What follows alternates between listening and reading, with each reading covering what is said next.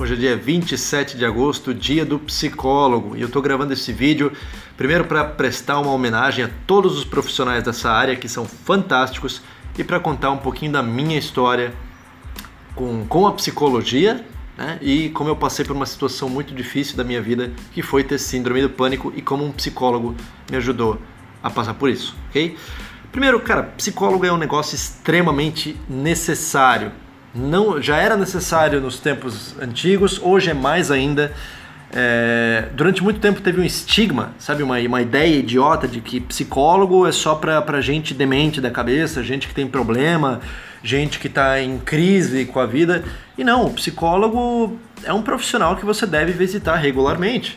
Assim como um médico, você faz check-up, você faz exames, cara, você precisa de um psicólogo para cuidar da sua saúde mental é alguém que foi treinado, é alguém especializado em cuidar da sua saúde mental. Pensamentos, emoções, sentimentos que você não consegue controlar, angústias estranhas que você não sabe de onde vem ou por que vem, um psicólogo é especializado em, em tirar esse emaranhado de pensamentos e emoções e entender isso, ajudar a você a entender isso, se sentir melhor e estar preparado para as próximas vezes que você possa enfrentar um problema similar. Sabe, cara, psicólogo é um, é um, negócio tão foda. E eu tenho um carinho tão grande pela psicologia, pela, talvez porque eu, pelo que eu passei na minha vida. Eu acabei optando por, por marketing, né, por publicidade e propaganda, mas hoje em dia, se eu tiver dinheiro, se eu tiver um tempo sobrando, eu quero voltar para a faculdade para fazer psicologia. É uma área que eu acho sensacional. Então, como é que foi essa história comigo da, da psicologia? O que, que eu passei afinal?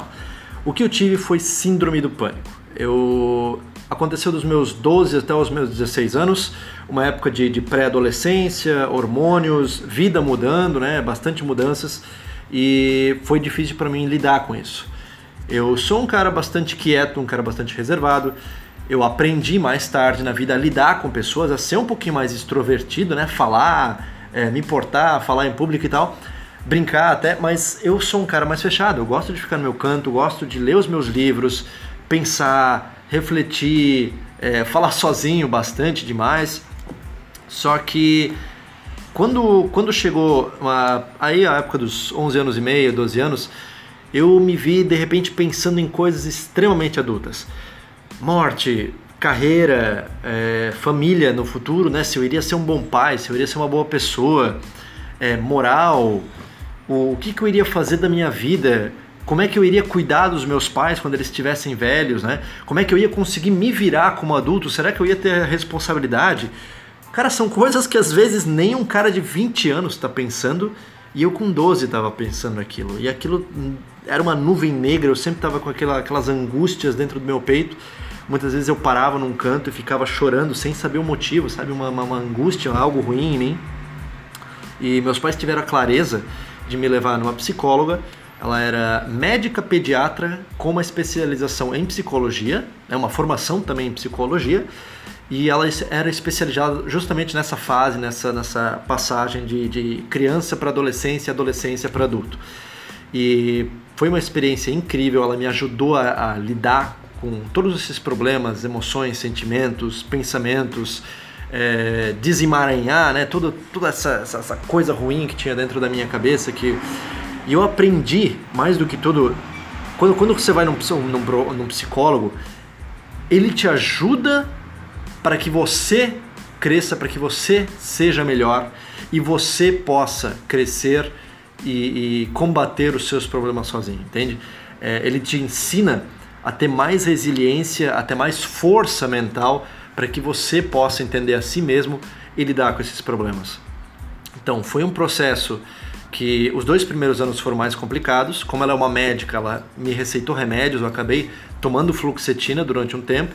O terceiro ano foi mais suave, mais tranquilo. Já tinha mudado de escola, estava no ensino médio, né? Já estava me virando sozinho e tal, já era mais adulto.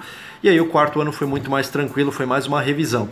Depois que eu acabei, digamos, esse treinamento, uh, esse, esse tratamento e passei pela síndrome do pânico, eu, eu continuei voltando a cada seis meses para conversas, revisão e tal. E é algo que eu fiz até os meus 21 anos, quando, como ela é médica pediatra, eu tive que depois me afastar, né? Foi, foi uma, é, algo profissional. normal. E até hoje eu, eu sou grato a essa pessoa, é uma profissional fantástica, tá? E, cara, de novo, acho que todo mundo precisa de um psicólogo, precisa de um, de um profissional para ajudar a, a, lidar com essas, essas coisas que, que a gente não consegue explicar, sabe? 2 mais 2 é 4, lógica, ótimo. Agora, tem coisas no emocional, no psicológico que você não consegue lidar sozinho, por melhor que você seja, não adianta. Então, procure um psicólogo, faça esse favor a você mesmo. É, cara, melhor coisa que você pode fazer, certo? Tenho um grande amor pela psicologia e espero realmente poder um dia aprender a me formar em psicologia e poder ajudar tantas pessoas da mesma forma que eu fui ajudado. Inclusive, é, muitos psicólogos usam o coaching como metodologia, como uma de suas metodologias de trabalho. Só lembrando que a psicologia lida com traumas, lida com, com medos, lida com passado, presente e futuro. O coaching ele lida só com presente, focado no futuro, né? metas, objetivos, como desenvolver habilidades e atitudes para lidar com esses problemas do presente e futuro para que você possa atingir as suas metas. Coisas que são é, é, psicoterapias, digamos assim, estão restritamente voltadas à psicologia, ok? Coach não trata medo, não trata fobia, coach não trata trauma, beleza? Gente, ótimo dia para vocês e parabéns de novo ao Dia do Psicólogo. Tudo de bom!